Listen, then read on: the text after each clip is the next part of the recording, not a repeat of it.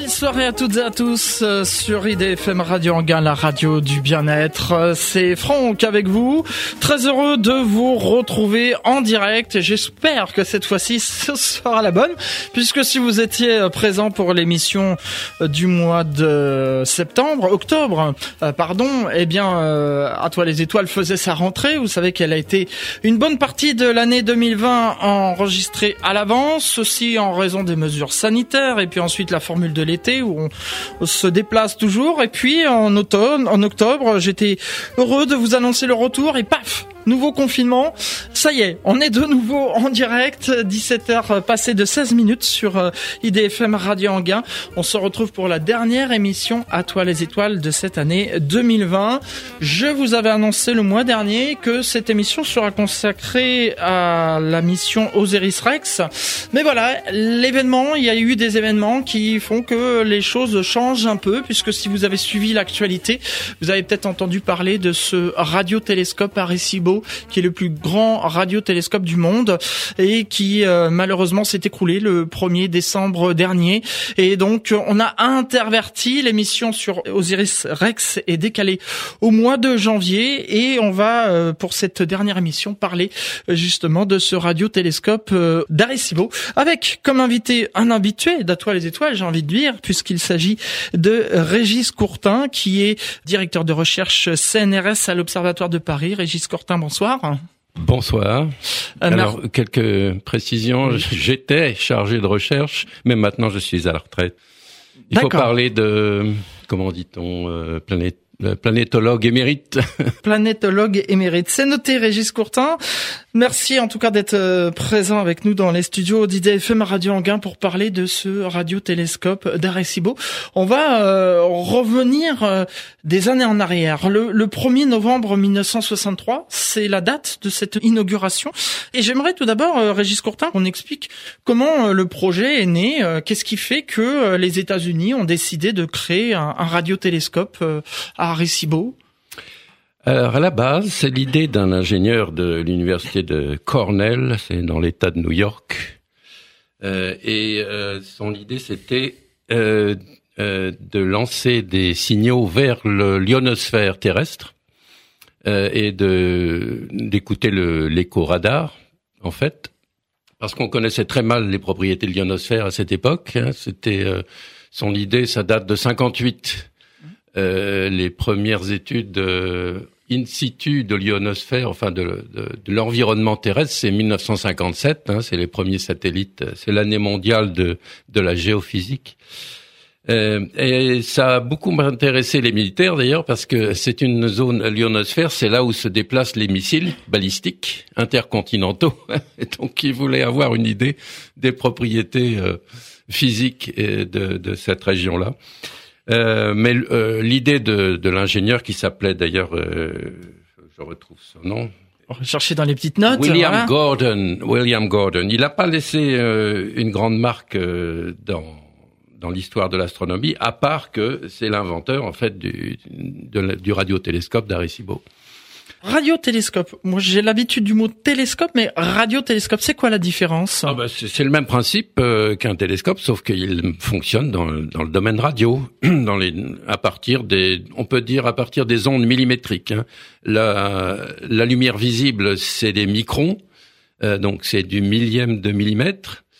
Et euh, la radio, euh, il faut aller mille, euh, oui, euh, plus de mille fois euh, cette longueur d'onde visible pour atterrir dans le domaine. Il faut dépasser le domaine infrarouge et on rentre dans le domaine radio à partir de euh, du, on appelle ça le micro-ondes aussi, à partir du millimètre, mais c'est plutôt centimètre jusqu'à les longueurs d'onde métriques. Hein, actuellement, on fait des études dans le domaine de- des longueurs d'onde métriques. Donc, c'est pas un télescope qui voit, mais c'est un télescope qui écoute, en Qui fait. reçoit, ouais, qui, Qui reçoit, qui qui- écoute. En fait, c'est un, on appelle ça un, un, un, baquet à photons. c'est un comme une. euh, Vous imaginez un seau dans lequel on recueille tous les photons euh, qui proviennent de- du ciel euh, dans le domaine radio. Alors il y a, y a l'autre aspect qui est l'aspect radar parce qu'il fonctionnait de façon euh, des deux façons. hein.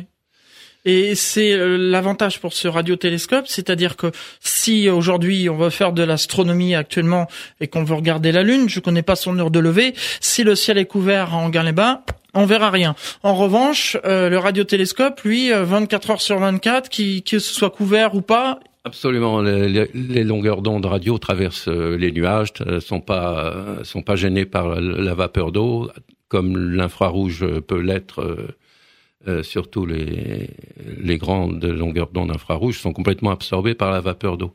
Alors que dans le domaine radio, euh, alors il y a un autre problème dans le domaine radio, ce sont les interférences justement liées aux ondes hertziennes et euh, maintenant au téléphone portable et tout ça. donc il y a des il y a des zones, des bandes protégées soi-disant protégé, mais euh, il y a de plus en plus de pollution électromagnétique. Effectivement, j'ai une anecdote euh, comme ça avec Jean Henman, le regretté Jean Henman qui était euh, venu un jour dans une de mes émissions et qui dit bah voilà, on est aujourd'hui en venant sur votre radio, on, pollue, on, pollue, on fait de la pollution. 1er novembre 1963, donc euh, Régis Courtin, on, inaugure ce radiotélescope euh, d'Arecibo. Tout ça, ça se passe aux États-Unis, bien sûr, hein, sur une île. Oui, alors euh, il y avait deux sites qui avaient été identifiés parce qu'au départ, on voulait observer les planètes. Hein. C'était c'était un, un, radiotélescope qui avait été imaginé pour étudier le, système solaire, mais il a eu bien d'autres applications évidemment. Et euh, donc il fallait se situer euh, près de l'équateur parce que les euh, planètes elles apparaissent pas trop loin de l'équateur, hein, soit dans l'hémisphère sud, soit dans l'hémisphère nord céleste. Et donc il y avait l'île d'Hawaï qui possédait bon qui est à très bonne latitude pour observer les planètes, et puis l'île de Puerto Rico. Alors euh, Cornell, euh, c'est très loin d'Hawaï, donc les, les, astronomes et les ingénieurs ont, ont dit bon, c'est trop loin pour nous, on va se, on va se baser à Porto Rico, c'est plus simple. Alors il y a une petite anecdote, c'est que euh, William Gordon euh, recherchait un site donc qui pourra accueillir un télescope de de 300 mètres de diamètre, hein, parce qu'on n'a pas encore parlé des dimensions de ce télescope. Oui. C'est un, une, un bol euh, qui fait 300 mètres de diamètre, et donc il fallait trouver soit une vallée, soit un emplacement, euh, un site euh, très approprié. Et donc il a pris une carte topographique de Porto Rico avec un, une pièce de 5 cents qui représentait à cette échelle-là les 300 mètres du, radiotélescope. Et il a baladé sa pièce de 5, de 5 cents sur la carte et pof, il a trouvé ce qu'on appelle un, sinkhole, c'est un, un, un, effondrement dans des zones karstiques, c'est du calcaire qui euh, qui s'est effondré parce qu'il avait été dissous par euh, plus ou moins par l'eau. Et et donc euh, ça, ça, offrait une cuvette idéale pour un télescope de cette taille-là. Et c'est comme ça, Régis Courtin, qu'on a construit ce, ce gigantesque radiotélescope. Alors, comme vous dites, c'est un bol dirigé vers le, le, ciel. Et puis, il y a au-dessus une structure de plusieurs tonnes qui sert aussi de récepteur. Comment ça fonctionne au juste? Oui, alors il y a, euh, il y a trois piles, il y avait oui. trois pylônes de, je sais plus combien, 70 mètres de haut. Euh, qui soutenaient des câbles et ces câbles euh, tenaient un, ensemble de récepteurs et d'émetteurs puisqu'il y avait le radar qui, fonctionnait aussi à cet endroit-là euh, donc qui était euh, au foyer de cette sphère de 300 mètres euh, de diamètre. donc ça, c'était un, ensemble extrêmement impressionnant. Je ne l'ai pas vu de mes yeux, mais il était tellement impressionnant qu'on le mettait souvent dans des dans des films un grand spectacle comme Contact ou euh, James Bond. Exactement, on va en parler d'ailleurs un petit peu plus en détail euh, tout à l'heure de cette apparition. D'ailleurs, quand on parle de radiotélescope, qu'on m'excuse euh, du côté de Saclay, mais voilà, la première image qui me vient, c'est Arecibo, justement.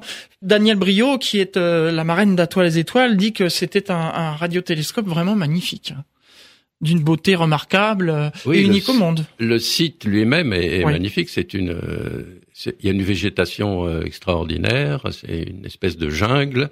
Euh, et donc ce, ce, bol qui est, il en fait, il était suspendu lui-même sur un grillage. Il reposait pas directement sur le sol. Euh, donc il y avait toutes ces structures euh, grillagées qui supportaient des, des, des, panneaux en aluminium de un ou deux mètres de, de côté qui étaient assemblés de, de manière à se faire une sphère plus ou moins parfaite. Et puis ces trois pylônes de 70 mètres de haut et ce, euh, ce cet ensemble de, de, de, détecteurs qui, qui semblait flotter dans l'espace ou dans l'atmosphère plutôt. Régis Courtin, on va parler maintenant des découvertes qui ont été faites euh, grâce à ce radiotélescope euh, d'Arecibo. Plusieurs découvertes importantes. Hein, euh, oui, des, des, choses. Euh, il y a beaucoup de premières dans, ce, dans ce que Arecibo a fait. Par exemple, sur la Lune, c'est le premier à avoir euh, détecté de la glace d'eau dans des, des, cratères qui se trouvent à l'hémisphère sud, enfin au pôle sud carrément de la Lune. Donc des, des, fonds de cratères qui ne reçoivent jamais de lumière. Donc des particules de glace d'eau ont pu s'accumuler à ces endroits-là. Et c'est Arecibo qui le premier a pu les mettre en évidence. Euh, la même chose sur Mercure, euh, exactement le même phénomène. Euh, sur Vénus, il a pu faire des cartes. Alors pas des cartes très précises parce qu'un un, radiotélescope qui qui n'a qu'un seul miroir, on, appelle ça un miroir, n'a pas une bonne résolution spatiale. Il peut pas distinguer des points très très serré euh, sur le ciel. Donc, euh, mais Vénus quand même a une a une taille quand il est proche de la Terre, le plus proche de la Terre, il a une taille telle que ou elle a une telle taille, une taille telle que Caresibo était capable de mettre en évidence des zones plus ou moins brillantes grâce au radar. Euh, donc c'est c'est on peut appeler ça des continents, mais ce sont plutôt des plateaux euh, volcaniques ou, ou, rocheux, je ne sais pas exactement, qui ont été baptisés euh, Aphrodite Terra et Ishtar Terra, les deux euh, régions euh, les plus montagneuses, les plus évidentes en fait sur Vénus. Et puis euh, pas seulement, il y a eu aussi d'autres d'autres choses oui, qui ont été. La liste est longue. Hein, oui. Sur, sur les comètes. Arecibo détectait facilement le, la molécule OH qui a une raie d'émission euh, à 18 cm et donc c'est ça qui permet d'estimer la quantité de d'eau qui que qui constitue la comète. Euh, NANSA fait la même chose de, de façon routinière. Hein. Euh, donc oui, puisqu'il y a un radiotélescope à Nancy également. Ouais. C'était pas une euh, chose extraordinaire à l'époque. Euh, par contre, sur Saturne et Titan, alors là, il y avait deux choses extrêmement intéressantes. Euh, sur Titan, alors c'est dans les années 80, on pensait déjà à la mission Cassini, plus ou moins, euh, c'était dans les cartons, on va dire. Et euh, deux astronomes euh, de, je crois que c'est ils étaient de Caltech, ça devait être euh, et, un, comparse, qui ont des, qui ont lancé donc un faisceau radar en direction de Titan, et ils ont récupéré un, un écho on s'attendait absolument pas à avoir un écho radar sur sur Titan, en tout cas pas pas quelque chose de vraiment euh, qui, qui, puisse sortir du bruit. Oui. Eh ben si, y a, ils ont eu un écho et euh, euh, une des explications possibles, c'était qu'il y avait des euh, surfaces liquides importantes à la surface de, de Titan, peut-être même un océan global. Et tout de suite, on a vu apparaître des, des modèles d'océans euh, qui recouvrait toute la surface de Titan. Euh, bon, on est allé un peu vite en besogne. Euh, en fait, les, il existe des lacs de méthane, ça tout le monde le sait maintenant. Euh, grâce à la sonde. Oui. Grâce à la sonde euh, Cassini. mais ces lacs se situent principalement au, au pôle Nord. Et donc, Arecibo n'aurait pas pu les voir.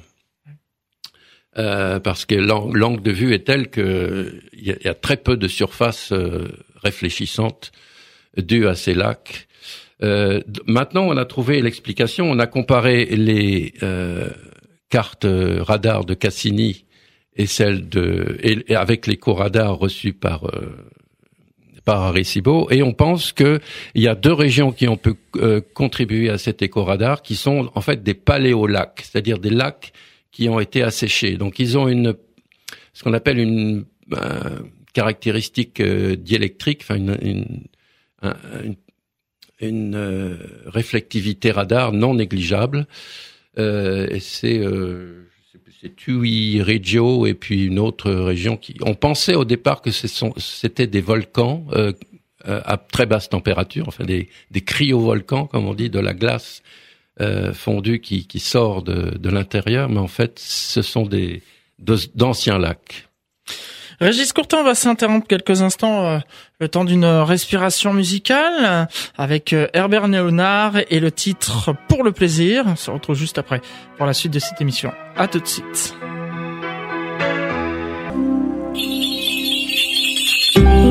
Radio Anguin vous souhaite de bonnes fêtes. Bonne fête 17h passées de 35 minutes sur IDFM Radio Anguin, la radio du bien-être. C'est l'émission Entre chiens et loups, rubrique à toi les étoiles, avec euh, comme invité aujourd'hui Régis Courtin, euh, donc astronome euh, retraité, on va dire. Euh, nous parlons euh, aujourd'hui de Arecibo, ce radiotélescope Arecibo qui s'est écroulé le 1er décembre dernier. Vous avez sûrement entendu parler. On retrace un peu son histoire. nous en étions, nous parlions de son utilisation, Régis Courtin, et puis ça fait longtemps qu'on se pose la question sommes-nous seuls dans l'univers? Alors euh, justement, il y a eu en 1974 un projet, une tentative qui a été faite d'envoyer un signal vers d'éventuels extraterrestres. Oui, c'est euh, Frank Drake euh, qui était directeur d'Arecibo à l'époque, qui est un, des pionniers de, ce qu'on appelle la, la, recherche d'intelligence extraterrestre. En anglais, c'est SETI. Euh, avec euh, des collègues fameux tels que aidez-moi. Euh, des collègues de, de l'Observatoire de Paris ou de... Non, non, non. un, un, un, chercheur de Cornell, justement, bon, ça on en me reviendra. Oui, probablement, oui. Qui a fait ses émissions célèbres Cosmos. ah oui. Alors c'est marrant. On est tous les télé. Oui, je, je vois le personnage, mais alors euh, c'est pareil. Si vous pouvez par internet, pas par téléphone, parce que nous avons des soucis de téléphone, mais par internet nous aider d'ici la fin de l'émission et puis poser des questions qu'on posera aussi à Carl Sagan. Voilà. voilà merci. Comment peut-on oublier ce nom? Euh, avec euh, Carl Sagan, donc ils imaginaient un, un message à transmettre euh, en direction d'une étoile. Non, c'était pas une étoile, en fait, c'était un amas globulaire M13. M13, oui qui circule euh, dans la banlieue de notre galaxie. Et euh, donc ils ont envoyé un, alors c'est un signal de 2 mégawatts, donc c'est quand même quelque chose d'assez puissant. Et euh, on attend, euh, on espère une une réponse d'ici 44 000 ans. Voilà, on sera pas là pour le pour voir, mais voilà, c'est c'est toujours intéressant en tout cas de voir qu'on. C'était un peu symbolique à l'époque. Symbolique, oui, oui. Mais euh, en fait, euh, on a continué à faire de, de l'écoute. Hein. On a, non seulement on envoie un message, on peut envoyer un message, mais on peut aussi écouter. Bien sûr. Euh, essayer de, de, de, recevoir des, des messages euh, intelligents. Et euh, donc en, en 98, à partir de 98 jusqu'en 2001, il y a eu euh, trois ans de, d'écoute. Ils ont qui étaient financés par des fonds plus ou moins privés d'ailleurs, parce que le Congrès avait mis le terme euh, officiellement au programme SETI euh, gouvernemental. Et donc ils ont pu écouter dans direction de 800 étoiles à cette époque. Alors maintenant, d'autres projets ont pris le, le relais. Hein. Il y a des projets de grande envergure, même avec des des ensembles de, de, de plusieurs dizaines d'antennes liées entre elles. et alors il faut aussi citer euh, tous les noms m'échappent aujourd'hui. Euh, la collègue de, de Frank Drake, euh, qui est d'ailleurs représentée dans, qui est l'héroïne du, du film Contact. Oui, Jodie Foster. enfin, ça c'est l'actrice, mais la l'astronome. son nom va me revenir comme celui de Carl tout à l'heure.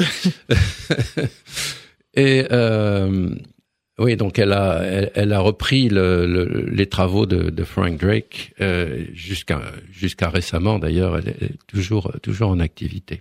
Et justement, euh, on parlait de contact. Euh, Arecibo a été euh, utilisé, vous l'aviez évoqué tout à l'heure, euh, pour le cinéma et notamment ce magnifique film Contact. Plusieurs films ont été tournés sur le site d'Arecibo, mais je voudrais qu'on s'arrête quelques secondes sur Contact, sans trop raconter l'histoire. Mais je disais Jodie Foster qui incarne une chercheuse et qui écoute, utilise justement Arecibo pour l'écoute de, de signaux qui proviendraient de l'espace. Et il y a toute une histoire donc euh, par rapport à, ce film Contact. Et on peut voir euh, justement Arecibo euh, et Jodie Foster qui discute avec quelqu'un qui n'est pas insensible à sa beauté. Et voilà tout ça ça se passe au, pied du radiotélescope. Arecibo Régis Courtin. Oui oui c'est assez passionnant. Moi je le, je le regarde régulièrement ce film parce que il y a, y a un tel suspense euh, et puis il y a, y a beaucoup d'émotions aussi. Hein, y a, ils ont, ils ont mis le paquet. et ils se sont inspirés en fait de ce signal qui a été envoyé en 1974, puisque on va pas raconter tout le film, mais Jodie Foster capte un signal qui, euh, en décodant le signal, on arrive à, à reproduire une forme qui lui explique comment fabriquer une machine. Et euh, bon voilà. Après, je vous conseille parce que ce film est vraiment magnifique d'aller le voir ou de, de le regarder en VOD si vous ne l'avez pas fait encore. Quelques mots encore, euh, Régis Courtin, sur ce euh, film. Il faut pas oublier, alors que c'est avec Arecibo qu'on a détecté la première exoplanète. Oui, on l'oublie, on l'oublie facilement parce que cette planète, elle est, tellement particulière, elle, tourne autour d'un pulsar. Donc c'est en étudiant les, pulsars, puisque c'était un des sujets d'étude également de, assez courant d'Arecibo, le, ce qu'on appelle le chronométrage des pulsars. On mesure leur rotation, euh, quelquefois c'est quelques millisecondes. Euh, souvent, d'ailleurs, ce sont des, étoiles plus ou moins mortes qui tournent sur elles-mêmes très très vite. Et on a constaté qu'il y avait des perturbations euh, d'un certain pulsar et on en a déduit qu'il y avait euh, autour de ce pulsar une, planète. Et les gens étaient totalement incrédules au départ parce que on n'imagine pas une situation pareille comment euh, une, planète a pu survivre à, une supernova parce que le pulsar est créé par l'explosion d'une supernova. Bref, euh, ce n'est qu'en 95 qu'on a détecté les, les planètes euh, qu'on considère maintenant comme de, de, véritables exoplanètes. Mais euh, c'est quand même une découverte assez extraordinaire. Peut-être qu'on l'expliquera un jour de, avec un modèle ad hoc. Ça, je... Effectivement, euh, Régis Courtin. Donc euh, ça, c'est toutes les, découvertes qui ont été faites euh, avec ce radiotélescope d'Arecibo. Et puis, il y avait, vous me corrigez si je me trompe, il y avait aussi des utilisations dans des buts militaires également? Alors ça, je, je, connais beaucoup moins sur oui. dans ce rayon-là parce que ça, ça ne m'intéresse pas beaucoup. Euh, donc il y avait au départ cette motivation des militaires d'étudier l'ionosphère euh, euh, d'étudier les propriétés de l'ionosphère. Alors il faut il faut préciser quand même que euh, euh Arecibo n'est pas un radiotélescope qui est facilement orientable. Hein. C'est donc il est à demeure au fond de sa cuvette et on ne peut on ne peut orienter l'observation, le faisceau d'observation, qu'en modifiant l'orientation du récepteur au foyer. Et là, on a une, un battement de 40 degrés sur le ciel, ce qui est pas, ce qui est pas énorme. Hein. Mais euh, pour les planètes, pour la plupart des, euh, des objets, et puis grâce à la rotation de la Terre, on peut voir en fait un tiers du ciel. Euh, bon, c'est c'est une limite, mais euh, on, on s'en satisfait très bien c'est des contraintes qui avaient été prises en compte lors de la construction. Bien sûr, bien sûr.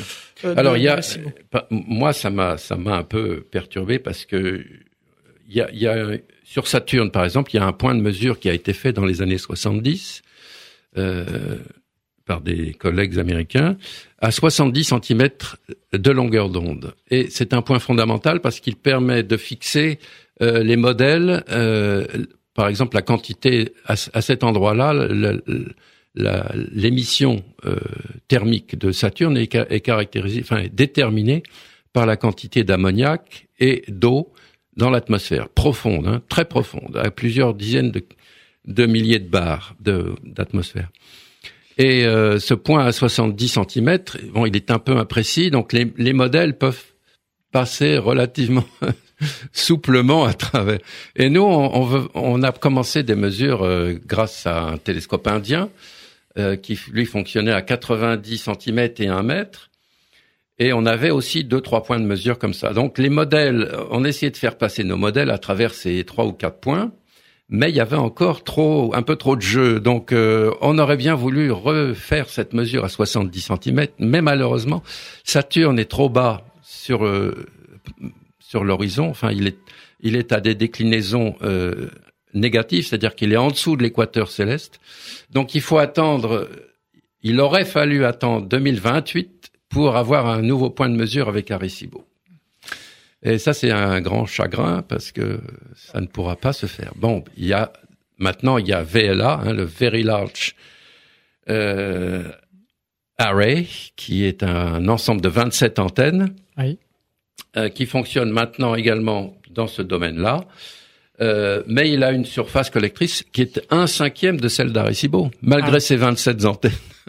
oui, oui. Il faut dire qu'Arecibo, c'était quand même le plus grand radiotélescope du monde. Alors, il y a maintenant un télescope chinois qui a battu le record parce qu'il fait 500 mètres de diamètre. Ah oui.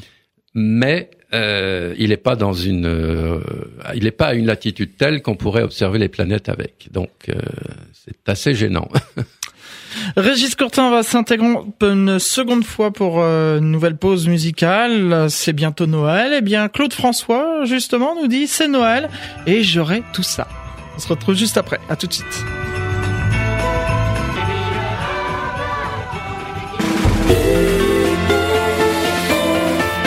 IDFM Radio Anguin vous souhaite de bonnes fêtes.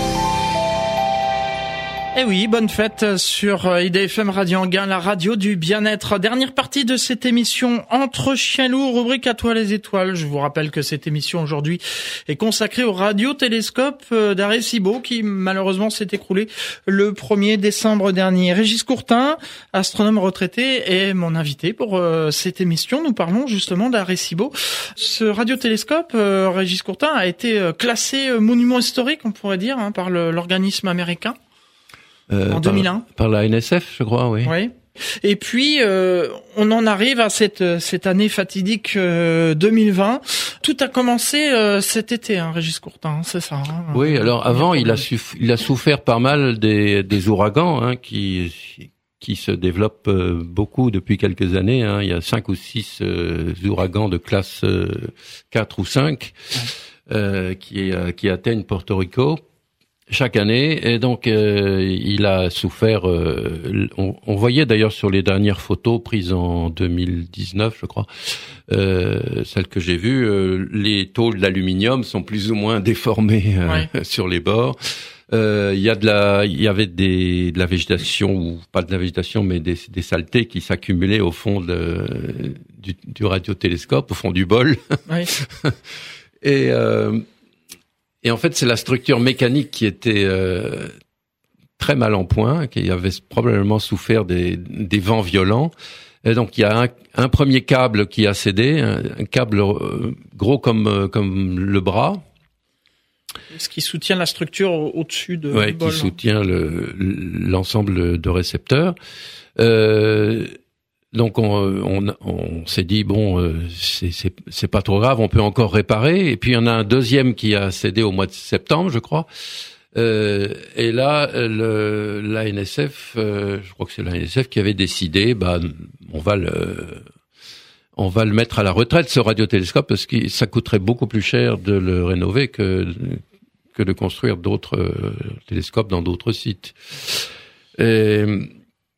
Et donc euh, on en était là jusqu'à ce que un, un, un, câble là plus plus important euh, cède lui aussi et entraîne dans sa chute un des pylônes ce qui fait que l'ensemble du les détecteurs et le pylône sont tombés au fond de la, cuvette et ont perforé le radiotélescope. Et là, ça a été la fin. Alors, quand euh, la décision de la, la fermeture de l'arrêt, et euh, ça s'est arrêté justement de, à Recibo, avant qu'il ne soit écroulé, a été euh, faite, il y a des, des gens qui se sont soulevés, qui ont dit non, non, c'est pas normal. je crois qu'il y a eu des signatures de pétitions. Oui, bah, c'est pas la première d'ailleurs, parce que je me souviens qu'en 80 95 ou euh, dans les années 90, euh, justement le, le, collègue américain qui avait détecté cet écho radar sur Titan euh, avait alerté la communauté des, des, planétologues en disant ils veulent fermer Arecibo,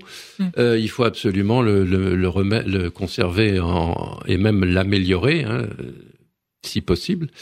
Et, et, ça, et ça avait réussi. Il y avait beaucoup de de signatures qui avaient été recueillies et euh, la NSF avait été sensible à cette, euh, cet appel, et ce qui a permis à Recibo de, de survivre jusqu'à jusqu'à 2020. Hein. Jusqu'à 2020, voilà. Et quand il y a eu cette euh, fermeture, donc euh, en, septembre 2020, là, de nouveau. Oui, mais alors c'était vraiment désespéré parce que dans l'état où il était, euh, c'était c'était pas récupérable à mon avis.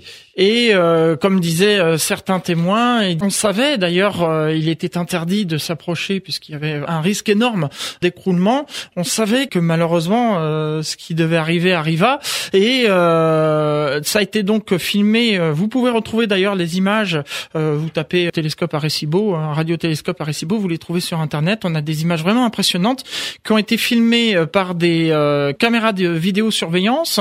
Et puis il y a aussi du, du personnel qui était sur place et une personne qui disait j'entendais des bruits dans la structure depuis quelques minutes, donc il a mis en route son drone équipé d'une caméra et s'est approché pour aller voir et à ce moment-là, donc il a pu filmer en gros plan et en direct l'écroulement de ce radiotélescope qui est, qui est vraiment effectivement euh, Régis Courtin vraiment impressionnant.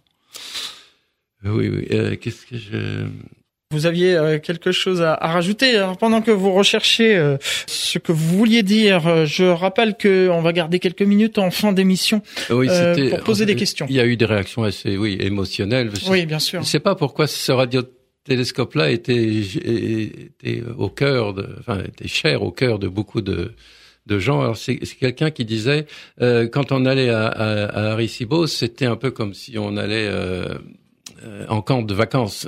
Oui.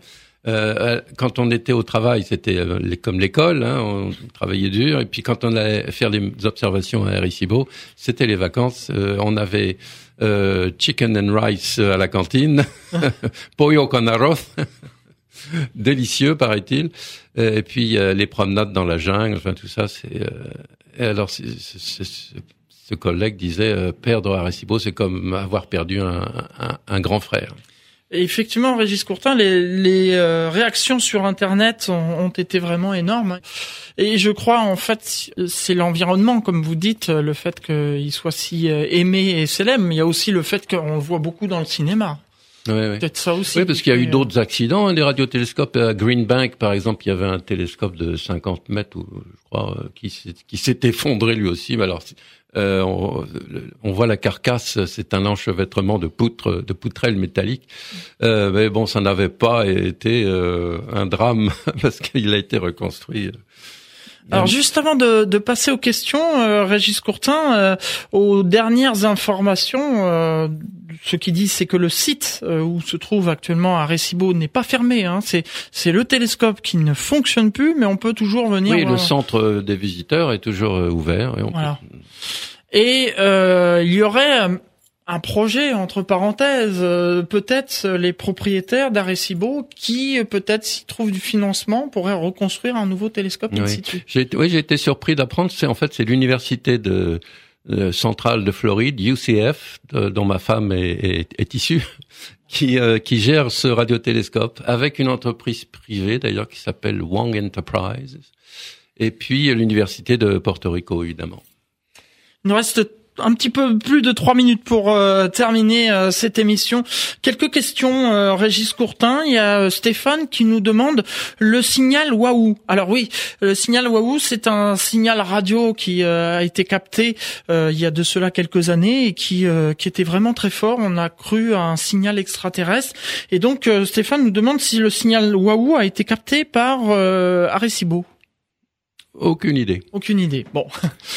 Euh, non, j'ai pas vu ça dans la, littérature qui existe euh, à propos d'Arecibo. Donc ça, ça doit être un, un autre instrument. Il y a un autre instrument euh, basé en Californie euh, qui est dédié entièrement à, à SETI. Donc euh, c'est possible que ce signal ait été vu par ce par cet instrument-là.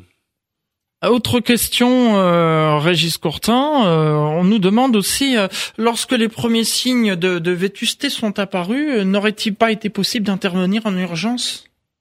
Ben, c'est ce qu'ils pensaient à partir du mois d'août. Hein. Euh, alors, ils, euh, ils auraient peut-être pu consolider au lieu d'attendre que le deuxième câble et le dernier câble flanchent. Euh, je ne sais pas, je suis pas dans les dans les petits papiers. Alors, c'était, je crois que c'était plus la NSF qui était qui gérait en fait, puisque comme je le disais tout à l'heure, c'était l'université de Floride. Euh, et bon, il y a dans cette année euh, catastrophique, euh, on imagine qu'ils ont eu des difficultés à intervenir rapidement. Eh bien voilà, euh, Régis Courtin, on arrive au terme de cette émission euh, À toi les étoiles. Juste une petite précision, pendant que vous étiez en train de répondre, euh, j'ai fait quelques recherches et le signal Wahoo a été capté par le radiotélescope de l'Université d'État de l'Ohio. Voilà, su- Mhm. surnommé le Big Ear. Ah, Big Ear. Ah, oui, Big oui. Ear, voilà. Pardonnez mon anglais qui est très mauvais. On arrive au terme de cette émission euh, À toi les étoiles. Euh, Pour euh, conclure, Régis Courtin, en moins d'une minute, euh, qu'est-ce qu'on pourrait dire pour sur ce radiotélescope Arecibo pour conclure? Eh ben, paix à son âme. euh, il restera dans nos cœurs pendant très longtemps. Voilà, il reste encore. Alors, Heureusement. euh, lundi prochain, un phénomène, vous en avez peut-être peut-être déjà parlé, c'est le Jupiter et Saturne vont Oui. se rapprocher à moins d'un tiers de, du diamètre de la Lune. Exactement, à ne pas manquer, euh, donc euh, en espérant que la météo soit clémente. Merci Régis Courtin pour votre euh, énième participation. Il faudrait que je compte, j'ai les comptes, je vous dirai. Euh, mais merci en tout cas d'être venu parler euh, d'Arecibo euh, ici dans nos studios d'IDFM Radio Anguin pour Et cette un- émission. Un grand direct. bonjour à Daniel Brio, notre marraine. On ne manquera pas, bien sûr. Et puis, on se retrouve donc bah, le mois de janvier 2021. hein, soyez rendez-vous. Donc là, sauf s'il y a une nouvelle actualité importante euh, concernant l'astronomie et l'astronautique, eh bien, on parlera d'Osiris Rex. Il est temps, je termine, je perds ma voix. Bonne fête de fin d'année à toutes et à tous. Et rendez-vous au mois de janvier. Euh, tout de suite, vous allez retrouver euh, l'agenda des villes avec Christophe et euh, ensuite musique. IDFM Radio Anguin, la radio du bien-être.